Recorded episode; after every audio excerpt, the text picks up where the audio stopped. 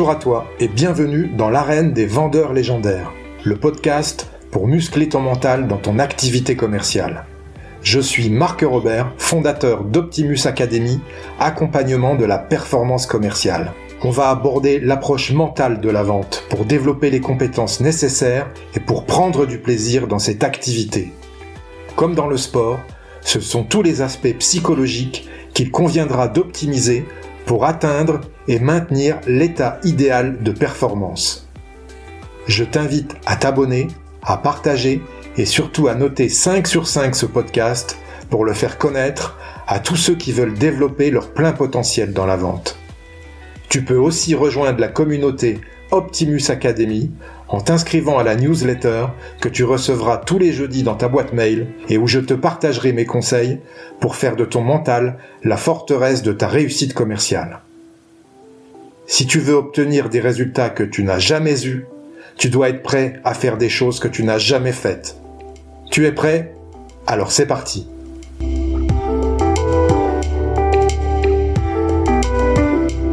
Aujourd'hui, pour le 32e épisode du podcast L'arène des vendeurs légendaires, j'ai le plaisir de recevoir Pamela Oudar Barbet, accompagnatrice commerciale, installée à Toulouse. Bonjour Pamela. Bonjour Marc, merci pour ton invitation. C'est un plaisir de t'accueillir sur ce podcast parce que je sais que tu as plein de choses à partager avec nos auditeurs. Est-ce que tu peux déjà te présenter, s'il te plaît? Alors, euh, bah, je m'appelle Pamela Barbé, j'ai euh, 47 ans, ça se dit encore, euh, une carrière commerciale euh, longue, en tout cas, et riche. Et j'ai décidé, euh, bah, il y a de ça 7 ans maintenant, de me mettre à mon compte pour en fait être essentiellement dans la transmission des compétences et vraiment aider les dirigeants et les commerciaux dans tout leur blocage et, euh, être vraiment plus à l'aise commercialement et en faire un jeu, simplement. Donc tu accompagnes des forces commerciales B2B euh, essentiellement? Alors B2B et B2C, euh, même si aujourd'hui euh, ça se partage entre, entre le B2B et le B2C. Euh, c'est avant tout, je dirais, une vision commerciale partagée avec les, dirigeants ou les managers et puis surtout suivant les objectifs qu'ont les commerciaux et les managers, puisque le travail se fait conjointement. Tu accompagnes donc des entreprises toulousaines essentiellement, enfin de Haute-Garonne en tous les cas.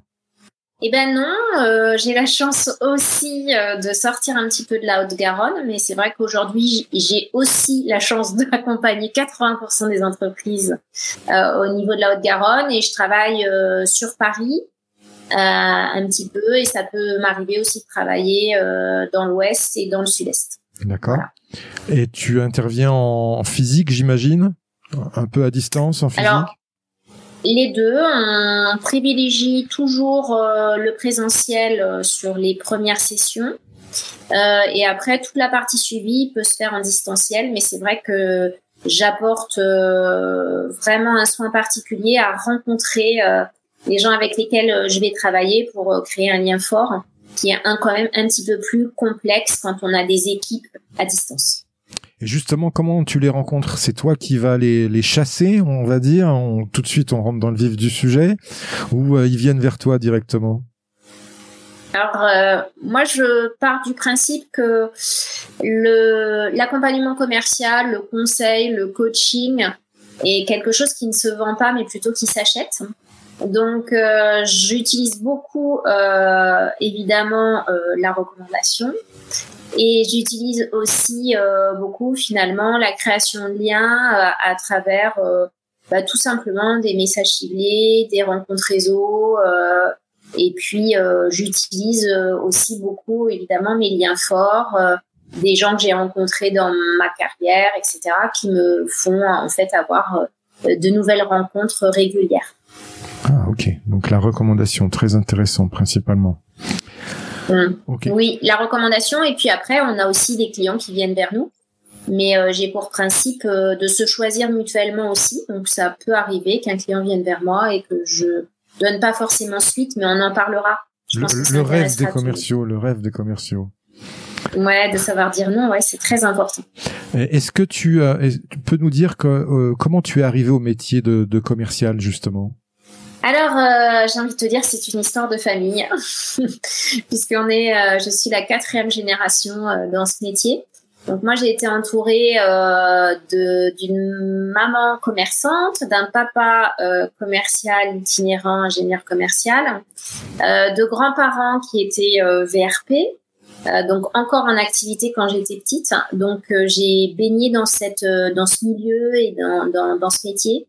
Et je voyais des gens euh, passionnés, passionnants me parler de leur métier et, euh, et être euh, hyper épanouis dans ce qu'ils faisaient. Donc forcément, ça a suscité toute ma curiosité. mais on en parlera tout à l'heure. Il y a eu un grand paradoxe entre cette envie de faire ce métier et je dirais le tempérament que je pouvais avoir étant bah, enfant et adolescente. D'accord. Ah oui, intéressant. Le commerce se transmet euh, génétiquement. Je ne sais pas s'il transmet génétiquement. En tout cas, euh, clairement, il, il, il t'inspire. Et moi, c'est ça. C'est-à-dire que j'ai trouvé des gens inspirants, j'ai trouvé des gens passionnés. Et, euh, et finalement, à côté de ça, j'avais d'autres personnes dans mon entourage ou des parents d'amis, etc., où il fallait aller au boulot et limite, c'était vivement la retraite. Et je me suis dit, quand même, s'ils sont tous aussi passionnés par ce qu'ils font, euh, ça m'intéresse de creuser. Voilà. Mais en tout cas, euh, je crois qu'on peut avoir des prédispositions, mais on en parlera aussi. Euh, je suis très sceptique sur l'inné. D'accord. c'est marrant ce que, ce que tu nous, nous partages parce que pour ma part moi aussi c'est la première fois que je le dis je, je viens d'une famille où tout le monde était commercial et notamment mon mon grand-père qui était commercial en vélo chez L'Oréal à l'époque ou euh, chez L'Oréal, en fait, tu, ils se déplaçaient de client en client en vélo, tu vois, pour euh, auprès des coiffeurs pour leur vendre des produits L'Oréal. Bon, quand même assez assez incroyable comme histoire. Et euh, voilà, il a il a connu, il a bien connu Liliane Bettencourt à l'époque, qui allait le voir, voilà, parce qu'il était dans les meilleurs vendeurs France de chez L'Oréal. Assez Allez, on commence dans le vif du sujet. Tu sais que ce podcast parle du mental nécessaire pour être un bon commercial. Alors première question justement, quelle est pour toi la qualité ou les qualités mentales principales pour être un bon vendeur? Alors moi je dirais qu'il y a une qualité essentielle et c'est pas lié qu'au bon vendeur, mais euh, je pense objectivement que sans être courageux, courageuse ou vraiment bosseur, quoi qu'il arrive dans ce métier, on va vite s'épuiser. C'est-à-dire que autant on peut être un peu feignant et utiliser de très bonnes techniques, euh, être extrêmement bien organisé, mais la force de travail et le mental et se dire on y va et on y va chaque jour parce que c'est ça qui fera notre réussite sur du court, moyen, long terme, c'est indéniable. Il faut être bosseur. Ça, je pense que c'est quelque chose qu'on a tous. C'est-à-dire que plus on travaille, plus on gagnera. Mais certes, euh, quoi qu'il arrive, sans cette valeur du courage et d'investissement, euh, on s'essoufflera très rapidement et c'est comme ça qu'il y a des gens qui s'essayent et qui pensent que c'est facile et qui arrêtent très vite ce métier. Oui, d'ailleurs, c'est plutôt l'image d'Épinal qu'on a du, commercial. Tu sais, c'est facile des commercial. Toi, tu as la tchatch. Euh, vas-y, tu vas être bon vendeur. Euh, merci, merci de faire ce, ce parallèle et de nous expliquer ça, puisque la plupart du temps, euh, on pense que le courage n'est pas une valeur du commercial, alors que moi je pense qu'effectivement le courage est une valeur euh, principale du bon commercial. Si tu devais résumer la vente en un verbe, Pamela, quel serait-il?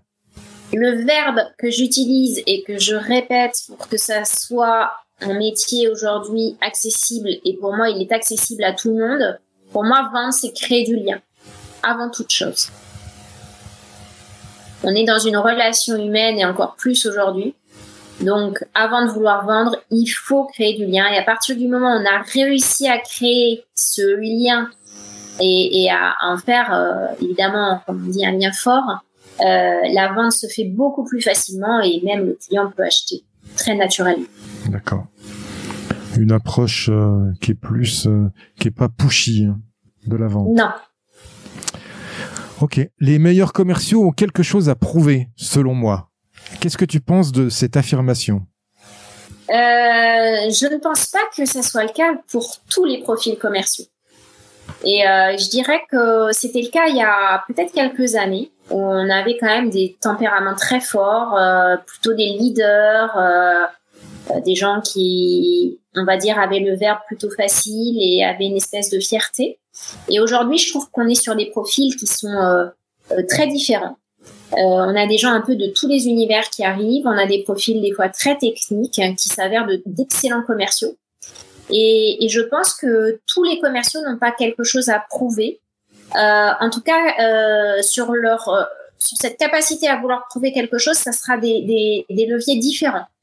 C'est-à-dire qu'aujourd'hui, sur ces commerciaux qui sont plus des technico-commerciaux que des, commerciaux en fait capables de tout vendre, euh, je pense qu'il y a avant tout euh, ce côté euh, de, de, se dire que quoi qu'il arrive, ils peuvent arriver à transformer tout type de profil de client et arriver à créer ce fameux lien fort avec cette capacité d'adaptation qu'ils auront finalement avec autant une clientèle, clientèle B2B que B2C.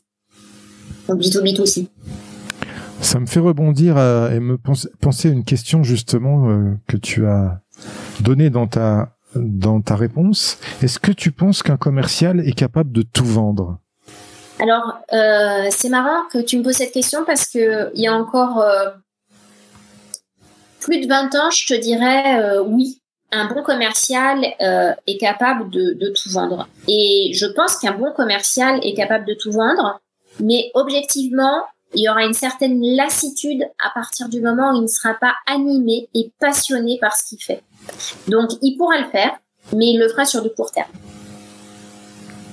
Pour avoir une activité et finalement une performance à long terme, il faudra qu'il soit animé par son produit et son service. C'est sûr.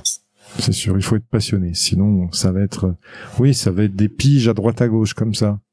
Absolument. Mais euh, voilà, c'est pour ça que je te dis partiellement. Je pense qu'on un bon commercial peut tout vendre, mais euh, cette appétence pour, euh, pour son secteur d'activité, cet esprit corporate qu'on peut avoir est indispensable aujourd'hui. Justement, quelle est ta vision du métier commercial en 2022 En 2022, alors euh, juste pour resituer un peu nos auditeurs qui ne seront pas obligés d'aller voir mon profil LinkedIn comme ça, moi j'ai commencé ce métier en 96, donc ça fait 26 ans maintenant. Euh, le métier n'est plus le même aujourd'hui. Euh, l'ère digitale, euh, la, je dirais la bulle internet a fait exploser les codes, a fait complètement changer sa posture commerciale. Et aujourd'hui, on n'est plus sur le même métier. Autant avant, il fallait avoir, je dirais, une posture assez charismatique, être plutôt leader, avoir aussi ce culot, je dirais, euh, de passer par la fenêtre quand on ne pouvait pas passer par la porte, etc. Aujourd'hui, on n'est plus du tout dans la même relation commerciale. Euh, moi, je, je dis qu'aujourd'hui, la vision commerciale doit être différente. On doit être définitivement tourné vers l'humain, puisque toute cette recherche, produits, services et toute cette technicité, le parcours d'achat va se faire en amont de la rencontre avec le commercial. À hauteur de 70%, on dit en moyenne. après, euh, tout est variable, hein, tout dépend de son service, de son produit, etc. Donc en fait, il nous reste 30%. Et 30%, Marc, c'est quoi? Bah, C'est la relation humaine. Donc on n'a jamais été aussi proche de l'humain et on doit, on doit se perfectionner en permanence dans ces rapports humains. Et pour autant, euh, il faut être incollable sur son produit et son service. Et c'est pour ça que on n'appelle plus euh, les commerciaux, on les appelle euh, ingénieurs euh, commercial, technico-commercial, puisque sur certains domaines, il faut être extrêmement pointu. Il faut que le commercial ait la connaissance que le client ne trouvera pas sur Internet. Donc on en, on en vient aussi de très bons, il faut être de très très bons techniciens, en tout cas pour certains métiers.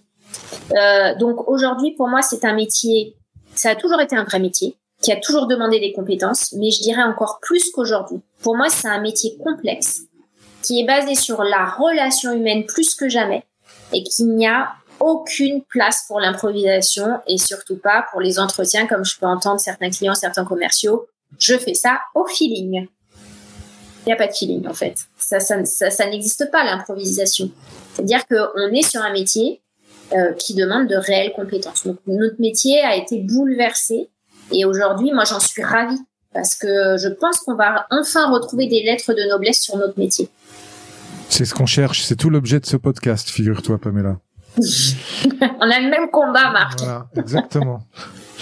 et, euh, d'ailleurs, c'est c'est assez intéressant ce que tu dis parce qu'il y a quand même une opposition entre le technicien et le créateur de liens. À la base, euh, personne n'a fait des études techniques et pour créer du lien. C'est soit tu es dans la psychologie, euh, dans, dans la tête de la personne, ou soit tu fais de l'ingénierie. Mais avoir les deux, justement, c'est un peu compliqué. Bah pour moi, c'est ça le, le meilleur commercial aujourd'hui, c'est celui qui allie la relation humaine et la compétence technique. Et c'est extrêmement rare. Hein. Je pense que c'est aussi pour ça qu'on a, qu'on a du boulot, Marc. c'est clair, parce que ça, c'est pas des profils. C'est pas des profils qu'on trouve euh, partout, ça. Hein. En général, je suis assez d'accord avec toi. C'est soit, soit l'un, soit l'autre. Mmh. Alors que aujourd'hui, on devrait ne plus avoir le choix que d'être irréprochable sur les deux si on veut performer une fois de plus à long terme. Si on est là pour faire du one shot et si on n'est pas dans la fidélisation et qu'on est uniquement sur euh, sur euh, la prospection euh, brute et, du one shot, bon, why not? Et je dirais encore attention parce que aujourd'hui, une fois de plus, qu'à donner l'ère digitale et, et Internet et les réseaux sociaux, c'est que les clients se parlent. Donc, il faut faire très attention aussi à, à sa réputation et son irréputation. Donc, euh, on peut plus se permettre d'être dans l'improvisation. Et aussi aux entreprises qui embauchent des commerciaux. Parce que ça, c'est vraiment délétère pour eux. Hein. Si tu fais un glace d'or ou des choses comme ça, tu vois ce qu'on pense de l'entreprise et comment sont considérés les commerciaux à l'intérieur de l'entreprise. Euh, j'invite tous les commerciaux qui ont des entretiens à regarder ça avant de se rendre un entretien d'embauche, hein, notamment. Parce que là, vous allez voir à quelle sauce vous allez être mangé. Absolument. Euh, et genre, je rebondis juste sur une chose, Marc, je pense qu'il peut intéresser aussi euh, euh, les, auditeurs et auditrices de ce podcast. C'est qu'à un moment, on parle souvent du, choix de, l'entreprise dans laquelle on va postuler. Et il y a des choses vraiment très importantes. Et si je peux donner des conseils pour des personnes qui ont envie de soit de changer de secteur, soit d'évoluer éventuellement dans une autre entité, il y a une question essentielle que vous devez poser, c'est quelles sont les valeurs et quel est l'état d'esprit de l'entreprise et pas des valeurs basiques. Et ça, c'est très important parce que vous avez, vous avez beau être le meilleur commercial possible. Si vous avez une équipe de managers et une entreprise qui n'a pas de valeurs, pas d'éthique, eh ben, vous allez vous épuiser. Donc, il faut vraiment que ça soit en adéquation avec qui vous êtes. Donc, soyez hyper exigeant, vous aussi, comme le sont les, les, personnes qui vous embauchent. Soyez aussi exigeant dans le choix de votre entité parce que sinon, vous allez vous mettre des difficultés supplémentaires et euh, forcément, ça va pas fonctionner. Ah, je partage totalement ton avis. Ça, c'est vraiment à réécouter, à réécouter, à réécouter. Ça, c'est vraiment primordial. C'est la base. Tu te fais embaucher dans une boîte qui, qui a des valeurs auxquelles tu adhères pas du tout, mais tu t'y arriveras pas, quoi. Ça va être, et là, ça va, tu vas douter de toi-même, alors qu'en fait, c'est pas ça le problème. On en vient. Et même s'il y a un super package, hein, mmh. parce que très souvent, euh, on dit les commerciaux sont intéressés que par le package. Archi faux. On est intéressé par, et je dis bien on, nous sommes intéressés par le package, mais pas que, et encore plus aujourd'hui. Et ça, c'est un point essentiel, et je pense que autant on a envie d'avoir différentes expériences, autant la majorité des commerciaux aiment s'investir, ont cet esprit d'engagement, mais à un moment, il faut que ça colle.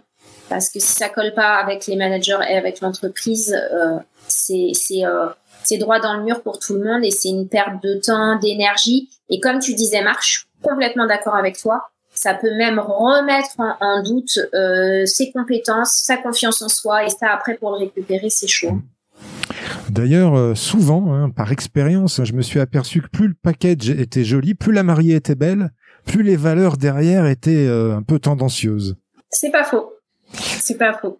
Il faut trouver le juste milieu. Alors, s'ils disent rien sur le package, ça peut cacher quelque chose. Et s'ils en disent trop, ça veut dire qu'ils ont vraiment de grosses difficultés à recruter. Je suis complètement d'accord avec toi. Et qu'il y a beaucoup de turnover. Question essentielle aussi, hein. Le turnover. Et euh, quel est le turnover aujourd'hui? Il y a très peu de personnes qui vont vous répondre précisément. S'ils ne le connaissent pas, c'est qu'il y a un problème. Quoi qu'il arrive, on le connaît. Qu'il soit faible ou qu'il soit haut, on connaît son turnover. Et autre point important, comment se passe l'intégration, les semaines de formation et surtout comment je vais monter en compétences tout au long de ma carrière. Très très bon. C'est du lourd là qu'on envoie, Pamela, je te, je te promets. L'objectif, c'est vraiment de d'aider les personnes qui nous écoutent et je vois trop d'erreurs et je vois trop de des fois de commerciaux démoralisés qui remettent en question leurs compétences, comme tu disais tout à l'heure. Un manque de confiance. C'est pour ça que je dis soyez exigeants, soyez vraiment exigeants. Et c'est pas une perte de temps d'être exigeant et de se dire euh, ben, je suis passé à côté. Savoir dire non. Hein on en reparlera tout à l'heure. Surtout que les commerciaux sont beaucoup recherchés, les bons profils sont très très rares, donc euh, profitons-en d'avoir euh, une force de négociation au moment de l'entretien d'embauche. Absolument, absolument. Et s'il y a quelque chose euh, sur lequel vous avez un doute, n'y allez pas. N'y allez pas. C'est, c'est, vous allez perdre votre temps. Vous allez, voilà, il y aura rien de bénéfique. Euh, prochaine question, Pamela. Quels sont les fondamentaux, justement, selon toi, du métier commercial? Alors, les fondamentaux du métier, euh, de ce métier euh, commercial, on en a déjà un peu parlé tout à l'heure. Et je vais commencer par là. C'est vraiment ce que j'appelle les compétences et l'appétence pour ton produit ou ton service. Et je le mets en premier parce que très souvent, euh, aujourd'hui, alors ça dépend des entreprises, mais il y a soit des entreprises qui cherchent à tout prix des techniciens, soit des entreprises qui recherchent à tout prix des commerciaux c'est ce qu'on disait tout à l'heure, en fait, il n'allie pas les deux, alors que les deux sont essentiels. Mais je dirais que vous allez vous faciliter vraiment les choses et vous allez aussi inscrire une histoire dans la durée avec l'entreprise qui va vous faire confiance parce que c'est important, hein, c'est vraiment ce vrai win-win, hein, c'est l'objectif, en ayant une vraie impétence pour le secteur d'activité dans lequel vous allez travailler. Et je vous le dis parce que c'est vraiment une vraie expérience que j'ai vécue. Moi, j'ai eu un très très bon contact avec une entreprise. Ça s'est super bien passé. Ils ont vraiment insisté pour m'embaucher. Et j'avais beaucoup de doutes sur euh, le secteur d'activité dans lequel j'allais travailler et surtout euh, le métier que j'allais exercer. Et en fait, euh, bah, ça a été une super rencontre humaine. Ça a été magnifique. Ils voulaient pas que je parte. Et en fait, ça a duré un an parce que je me suis bien rendu compte que les réticences que j'avais au départ bah, se sont avérées euh, finalement euh, bah, louables et, et complètement euh, dans les préjugés que je pouvais avoir finalement par rapport à ce métier qui n'était pas fait pour moi par rapport à un environnement puisque je travaillais dans les blocs opératoires. Et, et c'était pas ce qui, ce qui me qui m'épanouissait le plus en fait, même si et, pourtant j'avais un chef des ventes qui me disait tu vas y arriver, etc. Donc j'avais des bons résultats, mais il n'y avait pas cette notion de plaisir. Donc cette notion de plaisir, elle est indispensable aujourd'hui. Comme tu l'as dit tout à l'heure, euh, des commerciaux on en cherche plein. Il faut allier ce plaisir parce que de toute façon c'est ça qui va faire votre réussite. Après, euh, je dirais que vraiment les fondamentaux, c'est l'organisation. Aujourd'hui, on peut pas se permettre euh, de partir dans tous les sens, de dire tiens je vais essayer etc il faut être super organisé parce qu'on a un métier très énergivore qui nous demande vraiment des, grandes ressources euh, parfois physiques quand on fait beaucoup de routes. Euh, j'ai connu hein, à peu près 100 000 km par an donc euh, beaucoup de ressources physiques et mentales. Hein, je pense que Marc tu seras d'accord avec moi quand on sort d'un entretien de négo ou d'un premier d'un R1 d'un R2 ou d'un R3 moi je ressors je suis vidée en fait. C'est Hein, c'est ça qu'on vit. Donc, il faut être organisé pour se préserver au maximum. Euh, après, euh, bon, la réactivité, on en parle toujours, mais j'ai aujourd'hui, moi, quand même, des commerciaux qui me disent qu'ils n'écoutent pas leur messagerie sur euh, leur répondeur téléphonique. Comment aujourd'hui on peut être réactif si on a un client qui aime ce canal et qu'on n'écoute pas sa propre messagerie vocale? C'est un truc incroyable. Alors, je sais pas si tu en connais, Marc, toi, mais je connais plusieurs ingénieurs commerciaux, en tout cas, qui se refusent, voire des dirigeants, qui refusent d'écouter leur messagerie. Alors, c'est louable, je veux bien l'entendre, mais dites-le sur votre messagerie. Ne laissez pas de message, envoyez-moi un SMS ou envoyez-moi un mail. Mais dites pas laissez-moi un message et je manquerai pas de vous rappeler. C'est du vécu. Très intéressant ça. Ça c'est très intéressant. ouais. C'est souvent en plus des entreprises qui mettent, euh, enfin ça peut arriver que ce soit des entreprises qui ont des valeurs euh, de réactivité et puis derrière, euh, comme tu le dis, ils écoutent pas leurs répondeurs. Et pour avoir managé des commerciaux, ça m'est arrivé aussi des commerciaux plein de fois qui écoutent pas leurs répondeurs. comment tu peux satisfaire ton client si t'écoutes pas ce qu'il te dit? C'est ça. Et en plus, on prend plein d'informations et il faut pas oublier une chose, Marc c'est qu'on a tous un outil et un canal de communication favori. Et il se trouve qu'il y a toute une génération, que ce soit jeune ou moins jeune, qui aiment le téléphone. Ils aiment ça, ils ont besoin de ce contact et encore plus aujourd'hui à l'ère du digital, à un moment de se dire on va s'appeler, ça va être plus simple. Donc quelqu'un qui prend le temps de vous laisser un message, c'est pas par hasard. Donc ça vaut le coup de l'écouter. En tout cas, si vous voulez pas écouter votre messagerie, je vous en supplie, laissez un message comme quoi votre interlocuteur ne doit surtout pas laisser de message. Je pense que c'est essentiel. Euh, enfin, je vais, je vais revenir sur deux points importants. C'est d'aimer les gens. On est dans un métier, c'est fondamental. Si aujourd'hui on n'aime pas les gens, c'est très compliqué. C'est pour ça que je dis que c'est un métier qui est accessible à, tous parce qu'à partir du moment où on aime l'humain, on aime les gens, on va avoir cette capacité de créer du lien et après le reste, on pourra vous aider, on pourra vous former.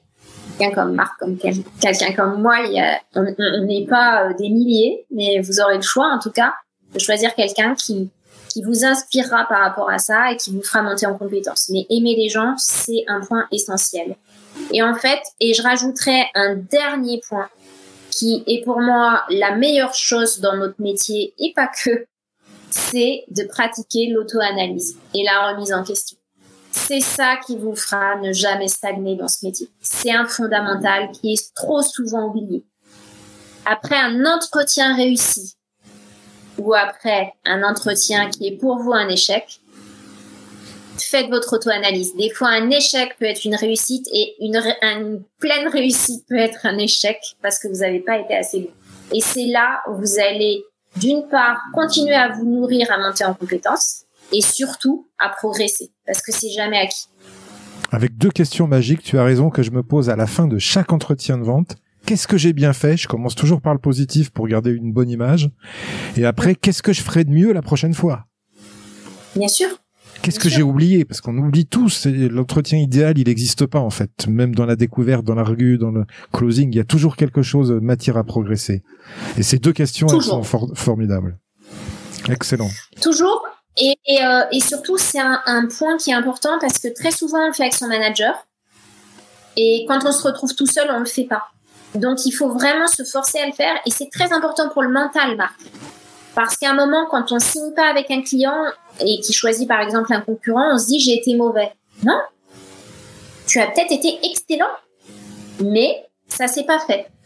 Et finalement, qu'est-ce qui a pu manquer? Et parfois, il manque rien. Et à l'inverse, comme je le disais tout à l'heure, tu signes et en fait, euh, moi, ça m'est arrivé des fois de sortir et de dire putain, t'as signé, mais vraiment, t'as été mauvaise. Là-dessus, tu l'as pas fait. Là, t'as raté ça, etc. Le client était quand même vachement sympa. Et c'est important d'en avoir conscience. Et ça, c'est un, un travail qu'il faut faire. Et c'est un travail qu'on oublie de faire alors que ça devrait être systématique. C'est vrai que ça nous est tous arrivé aussi. On a été mauvais, ça signe quand même. Mais tu te dis, mais c'est fou quand même l'histoire. c'est ça. Ou des fois, as une, une, tu te dis, ouais, à 90, 95%, c'est fait, et puis tu signes pas. Là aussi, tu te dis, c'est fou l'histoire. Qu'est-ce qui se passe? Je comprends pas. Et ouais. Euh, Pamela, prochaine question justement, euh, tu vas nous en dire euh, beaucoup là-dessus, j'imagine. C'est quelles sont tes valeurs dans ton activité commerciale? Alors, un tout premier, c'est l'honnêteté. L'honnêteté, la transparence, c'est juste essentiel. En fait, on peut pas raconter d'histoire. Le bluff, une fois de plus, ça allait dans les années 80. Aujourd'hui, c'est plus possible. on en a parlé. Internet, les réseaux, les avis, les clients qui s'appellent entre eux. ils voient une référence, ils vous demandent des références. Donc euh, ça, euh, on oublie. Moi, c'est une valeur que j'ai toujours eue d'être transparente parce que je pars du principe que tout se sait. Donc euh, même sur l'ère du digital, l'honnêteté prime vraiment. l'autre, une autre valeur essentielle, c'est la loyauté, bien évidemment. ça, ça va de pair. Et alors, je sais pas si on peut mettre ça dans ces valeurs, mais moi je le mettrais, c'est savoir dire non. Savoir dire non, je ne sais pas.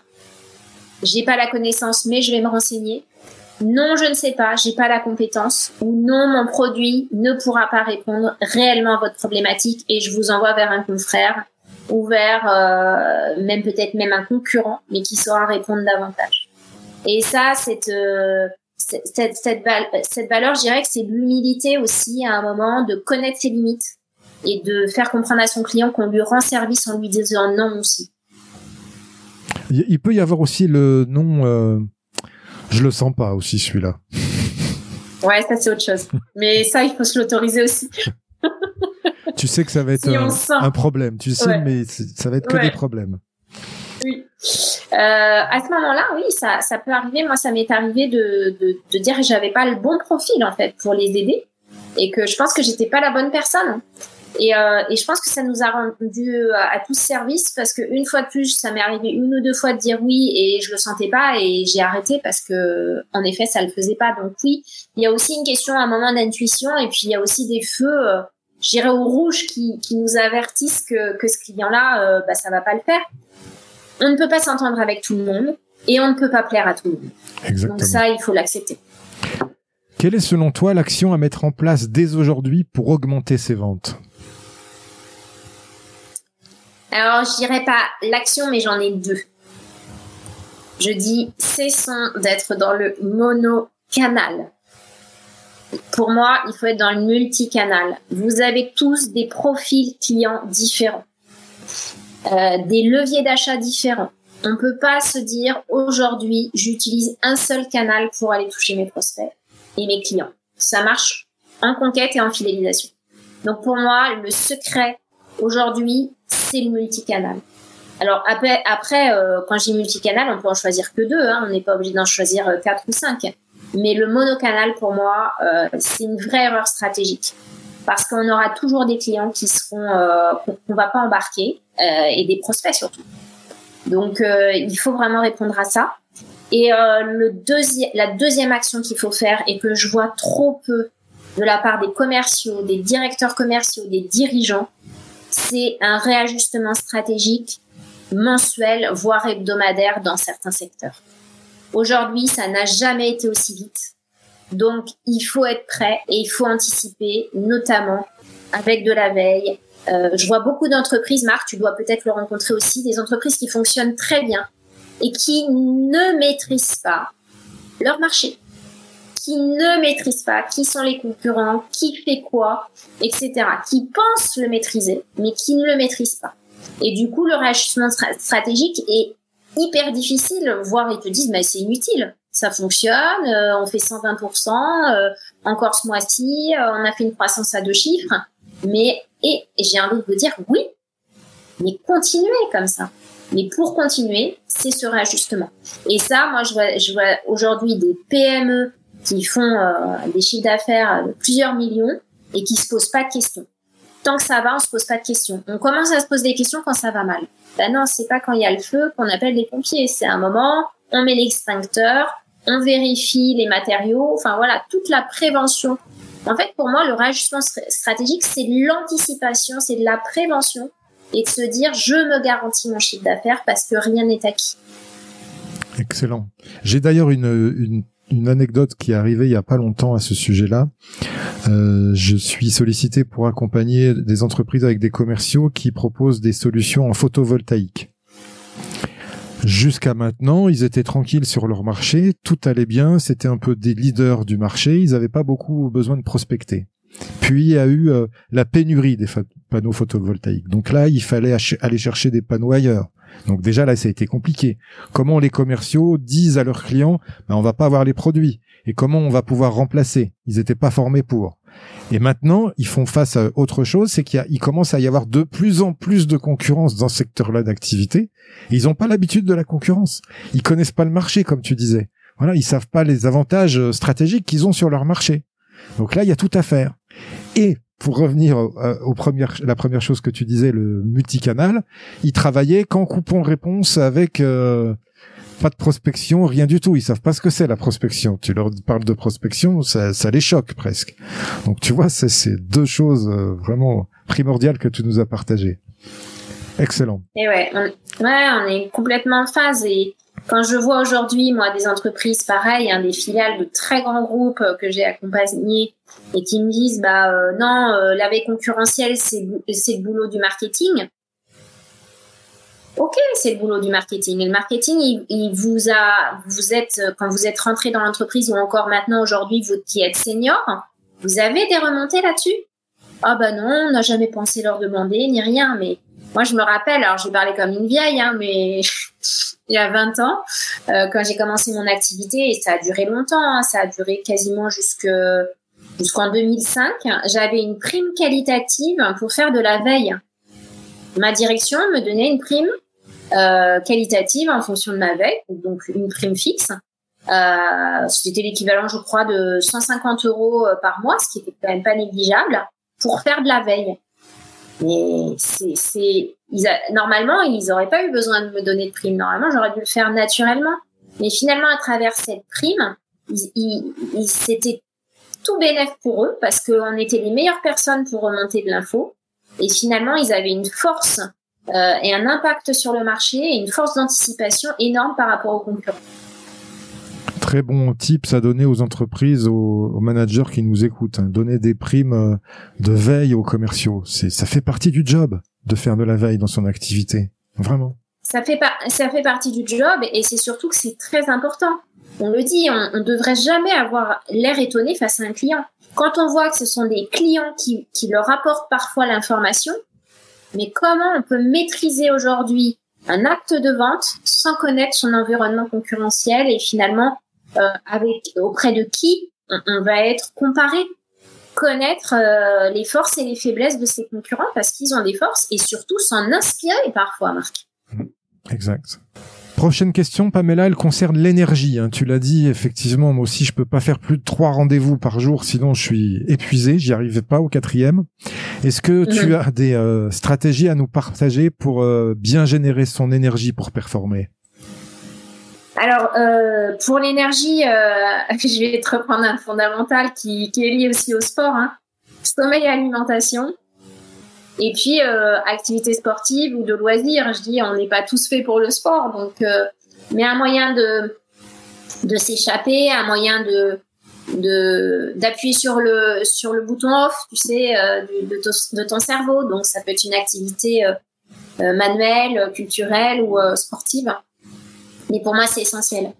Euh, quand tu es en bonne capacité physique euh, et intellectuelle, et ça passe par euh, l'alimentation, le, je dirais le sommeil et parfois le sport ou une activité extra-professionnelle, et eh ben c'est là où tu performes en fait. Et sinon, tu peux pas en fait, c'est humain. Euh, j'irais.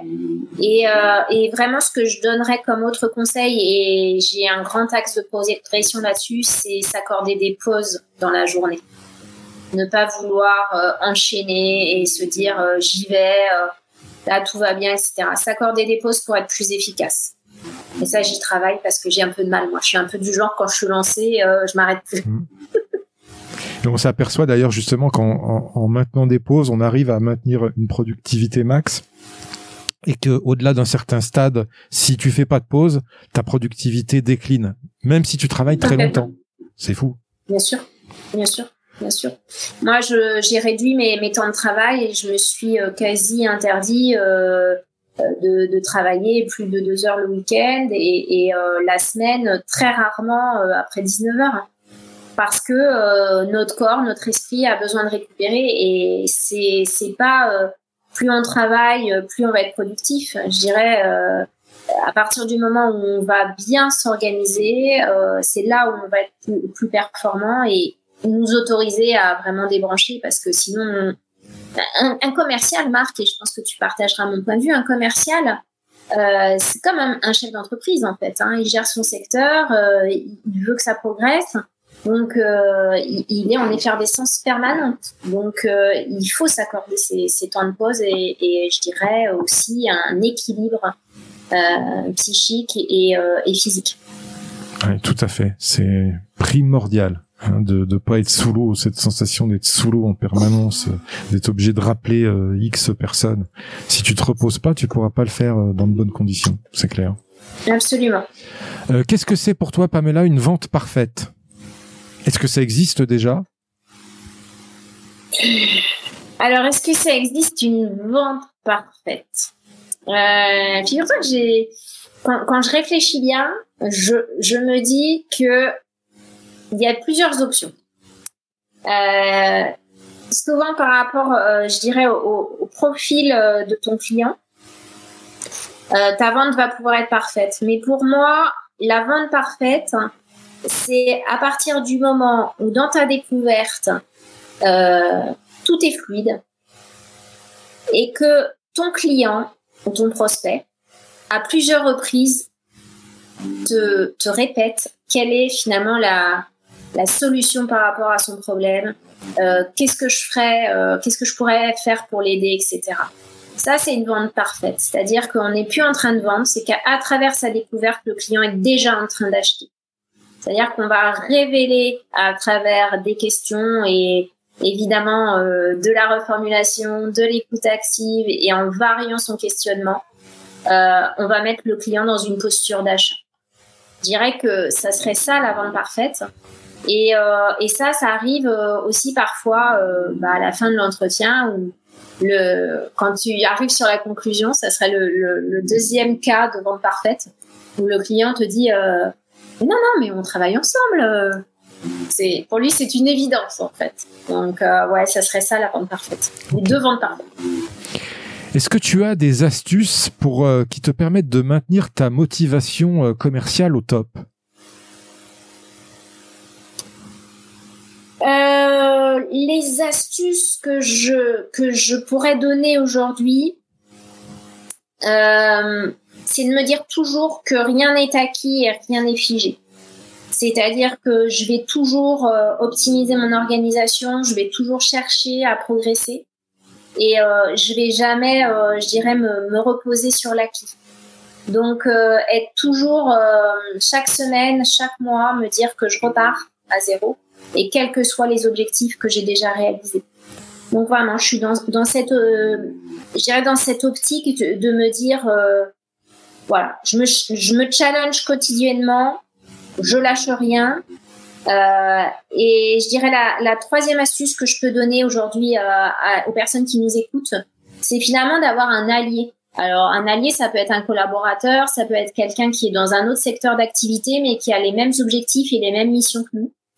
Et euh, c'est un vrai booster, ça. En fait, moi, j'ai un, j'ai un, un, ami qui euh, aussi qui est à son compte et euh, tous les matins on se challenge sur des objectifs quanti et quali et, euh, et c'est chouette parce que on s'envoie un petit texto le matin, on s'envoie un petit texto, on s'appelle le soir pour savoir où on en est. Et, euh, et quand j'étais salarié, j'avais déjà un allié ou une alliée en tant que collaborateur. Donc ça, c'est vraiment la routine que je pourrais donner. Ok. J'aime beaucoup cette routine et notamment la, la première quand tu dis rien n'est acquis, rien n'est figé. J'utilise un peu la même chose. Euh, c'est euh, c'est toujours le premier jour. Donc en fait dans le sens où tout recommence, tout renaît. Je, euh, en anglais, c'est Jeff Bezos qui le fait aussi dans ses entreprises. It's always day one. Yes. Ouais, okay. c'est vraiment ça. C'est vraiment ça. Et c'est ça qui fait qu'on a un métier passionnant aussi. Oui, c'est vrai, c'est pour ça qu'on sort de la routine en permanence, grâce à ça en fait. On n'est jamais dans la routine dans ce métier commercial. C'est le gros avantage. Jamais. Euh, dans ton parcours commercial, par qui as-tu été inspiré? J'ai été inspirée euh, bah, par des gens euh, de la vraie vie, des gens du, du terrain. Euh, je dirais que quand j'étais ado, j'ai jamais été fan d'un chanteur et j'ai jamais été, euh, j'ai jamais eu de mentor moi euh, dans, mon métier. J'ai eu que que des managers en fait que j'ai rencontrés. Il y en a deux qui m'ont beaucoup inspiré.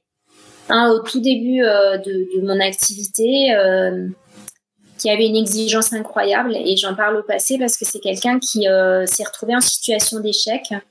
Et je suis désolée, je vais un peu casser l'ambiance, mais qui a fini par mettre fin à ses jours en fait tellement euh, il n'a pas supporté l'échec et tellement il a été dans la réussite. Et, euh, et du coup, c'est quelqu'un euh, bah, de là où il est, ou que j'ai envie de rendre fier aussi par ce qu'il m'a transmis. Donc, c'est ce premier manager, c'est un des premiers que j'ai rencontré.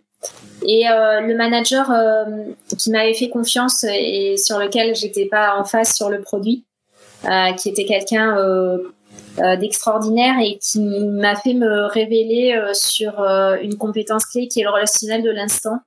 et je savais pas que je maîtrisais si bien le relationnel de l'instant, qui m'a donné plein de euh, plein de confiance en moi et, et qui m'a qui m'a fait croire en moi alors qu'on a travaillé pendant un an. Et en fait, je pense toujours à ces personnes-là. Alors euh, pour le premier, bah, de là où il est, et puis euh, l'autre avec qui je suis toujours en contact et qui était chef des ventes et qui est maintenant devenu euh, directeur des ventes France, Suisse et Amérique du Nord. Tu vois, qui a eu une progression incroyable. Mais en même temps, je suis pas du tout étonnée. Voilà, donc c'est mes mentors. Ok. Justement, quel, est le meilleur conseil qu'on t'ait donné dans ta carrière commerciale?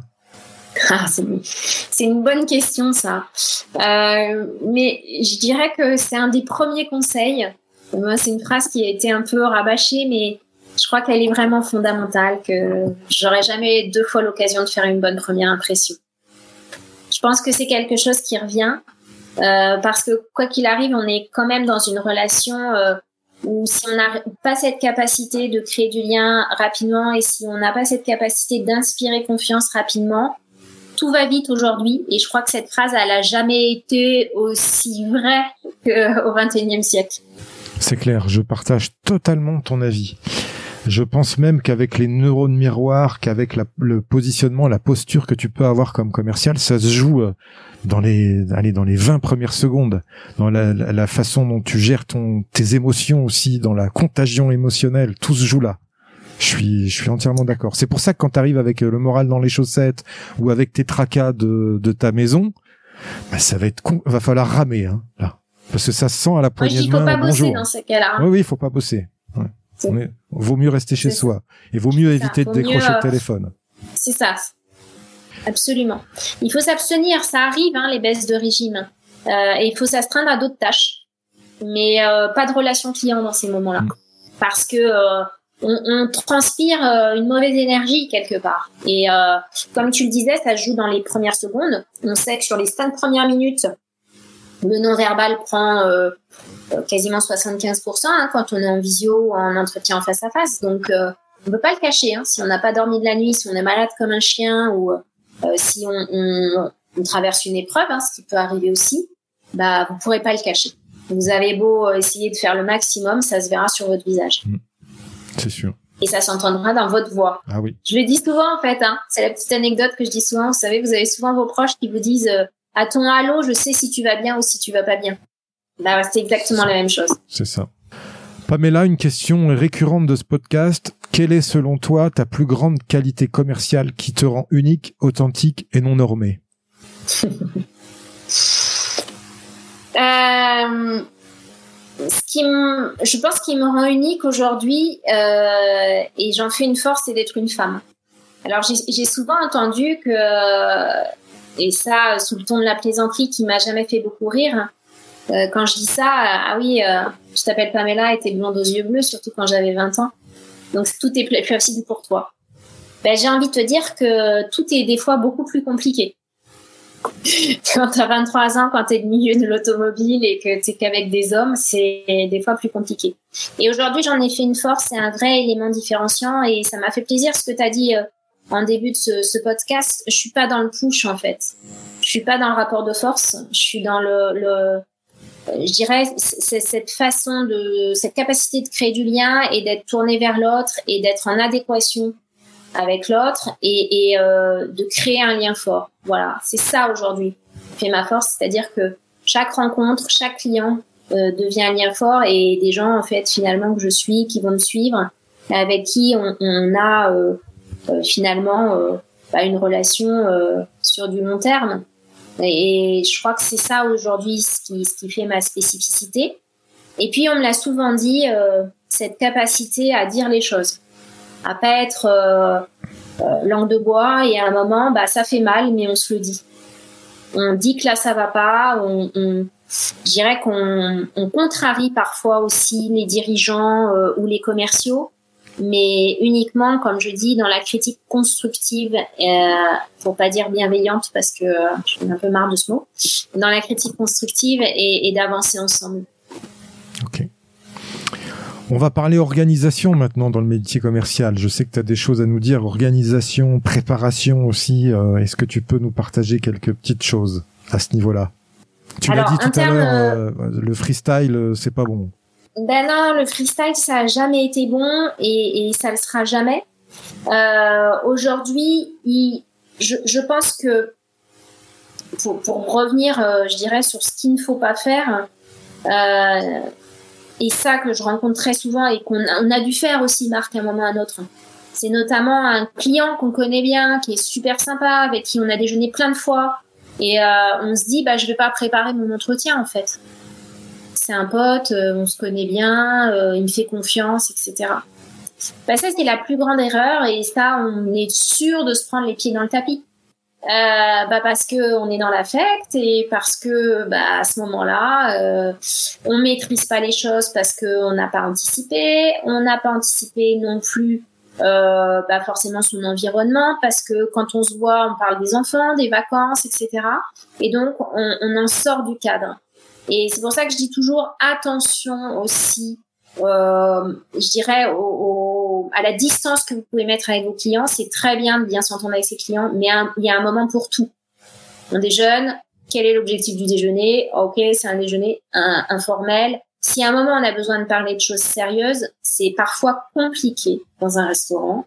Euh, il y a du monde, il y a le serveur qui va couper, il y a un machin que vous connaissez qui va vous dire bonjour, euh, il y a sa femme qui va passer, il va aller la voir, etc. C'est très compliqué.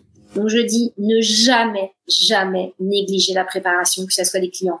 Sympa, facile, pas facile, des prospects qu'on sent, qu'on sent pas.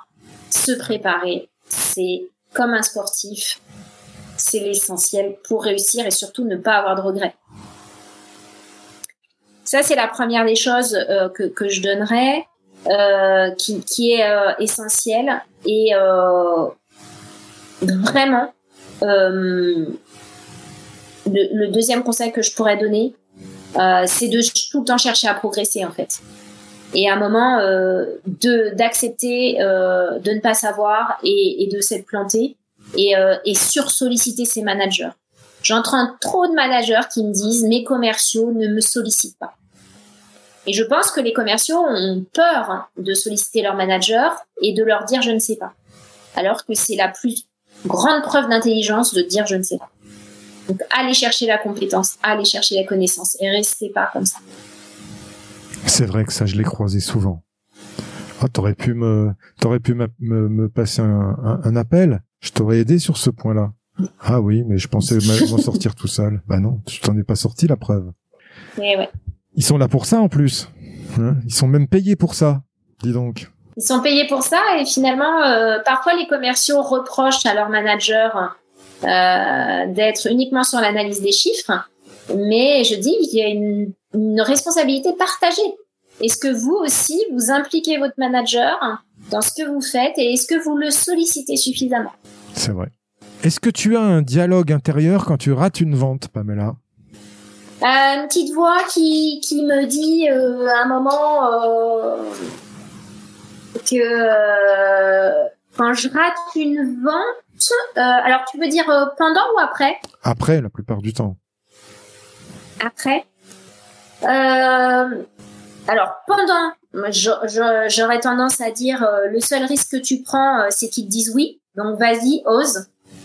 Ça c'est mon côté encore de ma personnalité un peu un peu timide et je me dis ose et après euh, quand je rate une vente euh, j'essaie toujours de relativiser et comme je t'ai dit je pratique cette auto-analyse de me dire certes t'as planté là mais qu'est-ce que t'as fait de bien aussi?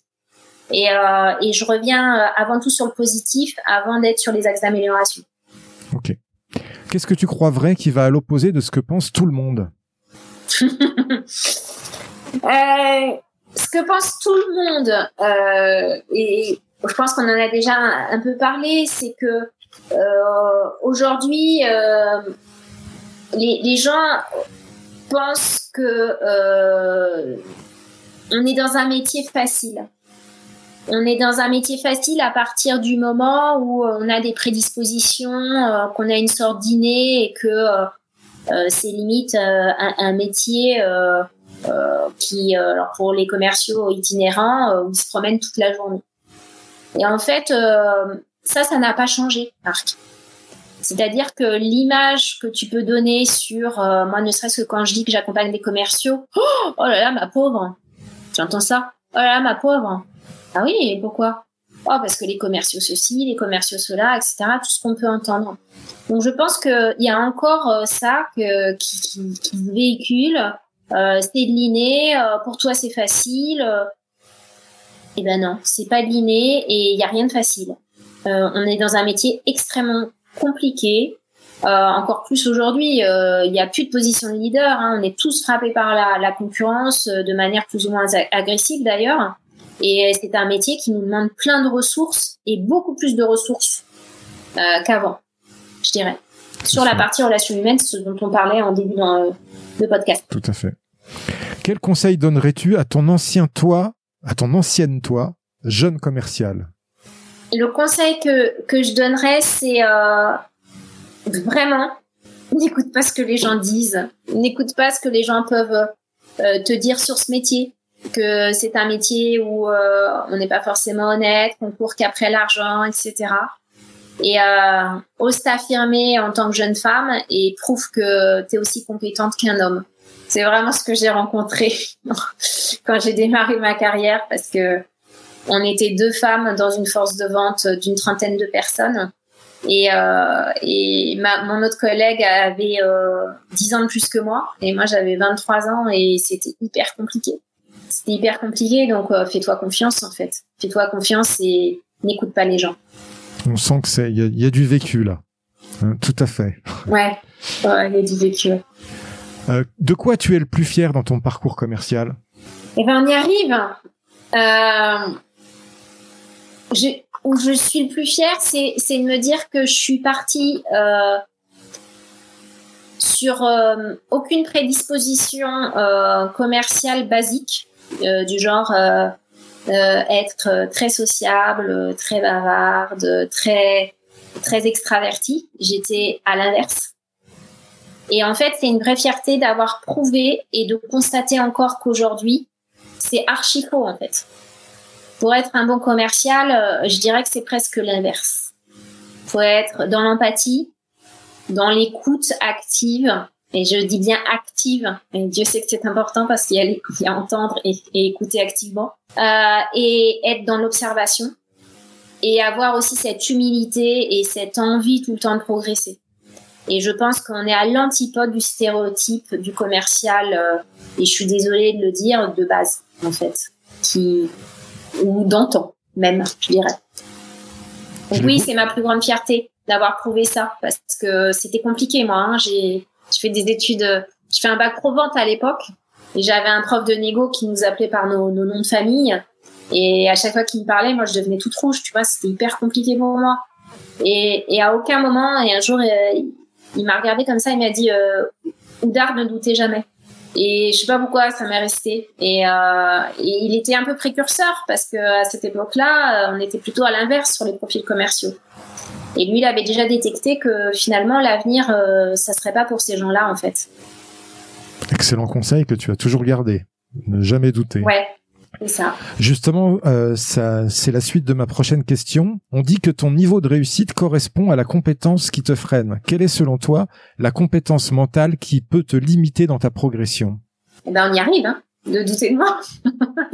le manque de confiance, en fait c'est marrant parce que les gens parfois me disent euh, ouais t'as vachement confiance en toi euh, t'es très sûr de toi mais non en fait euh, c'est une, une force et une faiblesse euh, c'est une force parce que le fait de pas avoir cette pleine confiance d'être très stressée très exigeante bah, ça me permet d'être toujours alerte et, et, en alerte par rapport à tout ce que je vis et en même temps c'est une vraie faiblesse parce qu'il y a des fois je me foutrais des claques et je dirais mais fais-toi confiance donc euh, ouais, c'est vraiment paradoxal, mais c'est ça aujourd'hui. Mais finalement, si je devais refaire les choses, je les ferais de la même façon et, je garderais ça parce que je pense que mon niveau d'exigence euh, me permet euh, et ce niveau de, doute, de remise en question me permet euh, de continuer toujours d'avancer et d'en avoir fait un métier passion et pas un métier que j'ai exercé quelque temps et dont je me suis lassée en fait. J'ai été jusqu'au bout et je continue d'aller creuser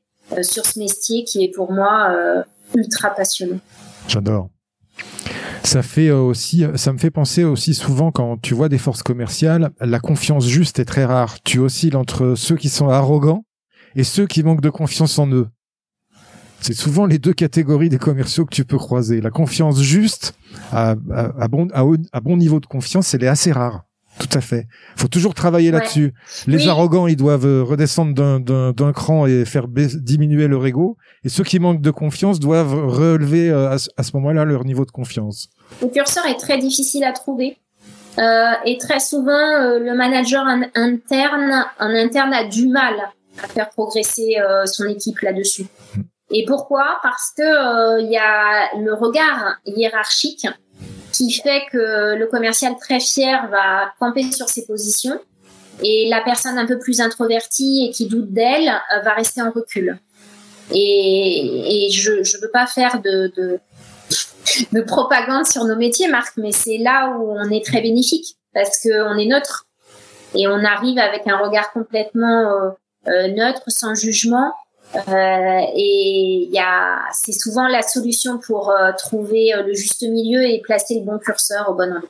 D'ailleurs, j'ai pu remarquer que ceux qui progressent le plus, c'est justement ceux qui manquent de confiance. Parce que là, tu arrives à, à, eux, ils se remettent en question réellement. Ceux qui sont arrogants, le niveau de remise en question, même s'ils vont dans le mur, ils s'en foutent hein, quelque part. Ils ont raison et point barre. Hein. Et finalement, je sais pas si tu as fait ce constat, mais en tout cas, les plus arrogants et, et les plus ceux qui manquent le plus d'humilité sont souvent sur la sellette hein, au moment où on arrive. Hein. Mm. c'est vrai. Par contre, il peut y avoir ces mêmes qui sont les meilleurs performeurs dans l'entreprise. Ça arrive aussi. Hein. Oui.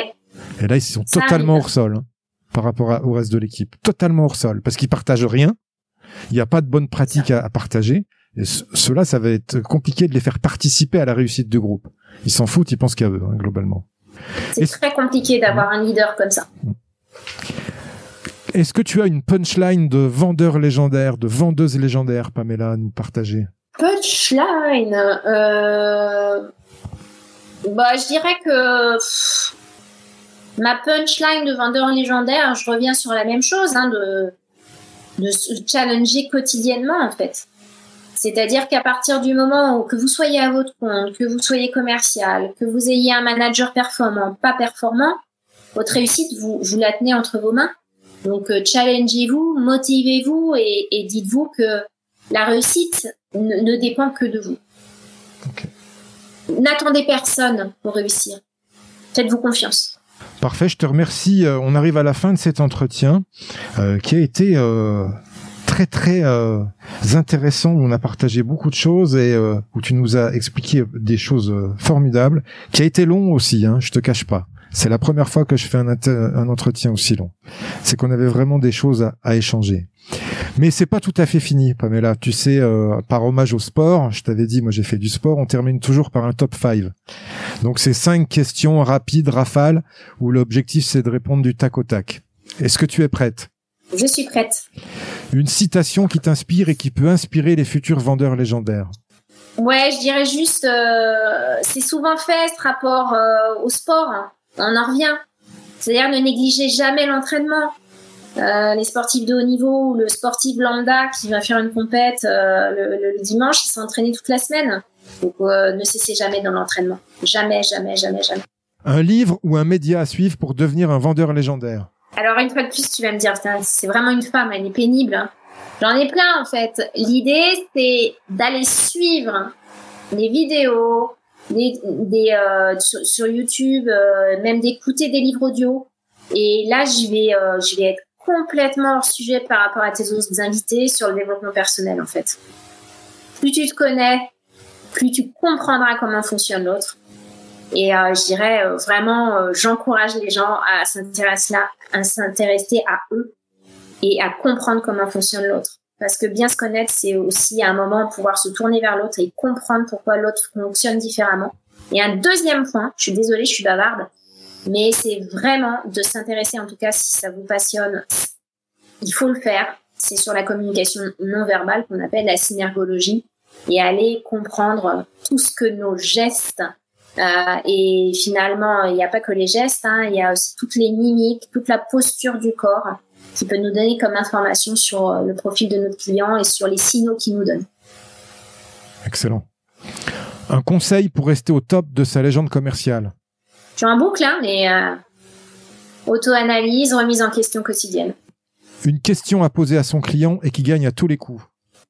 Quelles sont les compétences et les qualités que doit avoir votre prestataire ou votre fournisseur par rapport à votre projet? C'est-à-dire que aller creuser sur euh, finalement euh, les, points et, les, les, compétences inéluctibles pour travailler avec euh, avec un fournisseur va vous donner finalement toutes les, les informations essentielles pour adapter votre offre et voir si vous pouvez être aussi la bonne personne. Une croyance limitante que tu as su briser bah, M'imposer en tant que jeune femme dans un milieu exclusivement masculin. On y revient. Où on peut te retrouver si on veut te contacter? Alors, euh, bah, le plus simple, c'est LinkedIn. Hein. c'est là où on s'est aussi euh, suivi euh, Marc. Et donc voilà, donc n'hésitez pas à m'envoyer une petite invitation. Alors, avec un petit mot, c'est bien. une petite note. Et puis voilà, donc je, je, répondrai avec grand plaisir. Et l'idée, bah, c'est aussi un moment de pouvoir échanger. Donc ça serait c'est chouette. Donc, euh, sur LinkedIn, vous me retrouvez, Pamela Oudard Barbé. En général, des Pamela, vous n'en avez pas 40. Alors, des Oudard Barbé, il y en a encore moins. Qu'est-ce que je peux te souhaiter commercialement pour ton futur? De belles rencontres. De belles rencontres, comme j'ai l'occasion de faire souvent. Et d'avoir enfin aussi des interlocuteurs qui comprendront que la vente n'est pas un sprint, mais une vraie course de fond. C'est-à-dire que euh, on n'a pas de baguette magique, on ne peut pas faire un sprint et tout changer euh, il faut continuer de se faire accompagner et surtout continuer euh, à un moment de faire monter en compétence leurs équipes et, et de se dire que nous faire intervenir, Marc, comme moi, c'est aussi et surtout quand tout va bien, pas quand il y a le feu. Excellent message de fin. Je te remercie beaucoup, Pamela, pour cet échange. Je te dis à bientôt. Merci à, merci à toi, Marc. À très bientôt. Au revoir. Au revoir. Merci à toi, cher auditeur, d'avoir suivi l'épisode jusqu'au bout. J'espère qu'il t'a plu, que tu as appris des choses et surtout que tu vas pouvoir les implémenter dans ton activité pour améliorer tes résultats. Pense bien à noter 5 sur 5 ce podcast sur ta plateforme d'écoute et à le partager. Je te dis à bientôt pour le prochain épisode. Mentalement fort. We'll be back.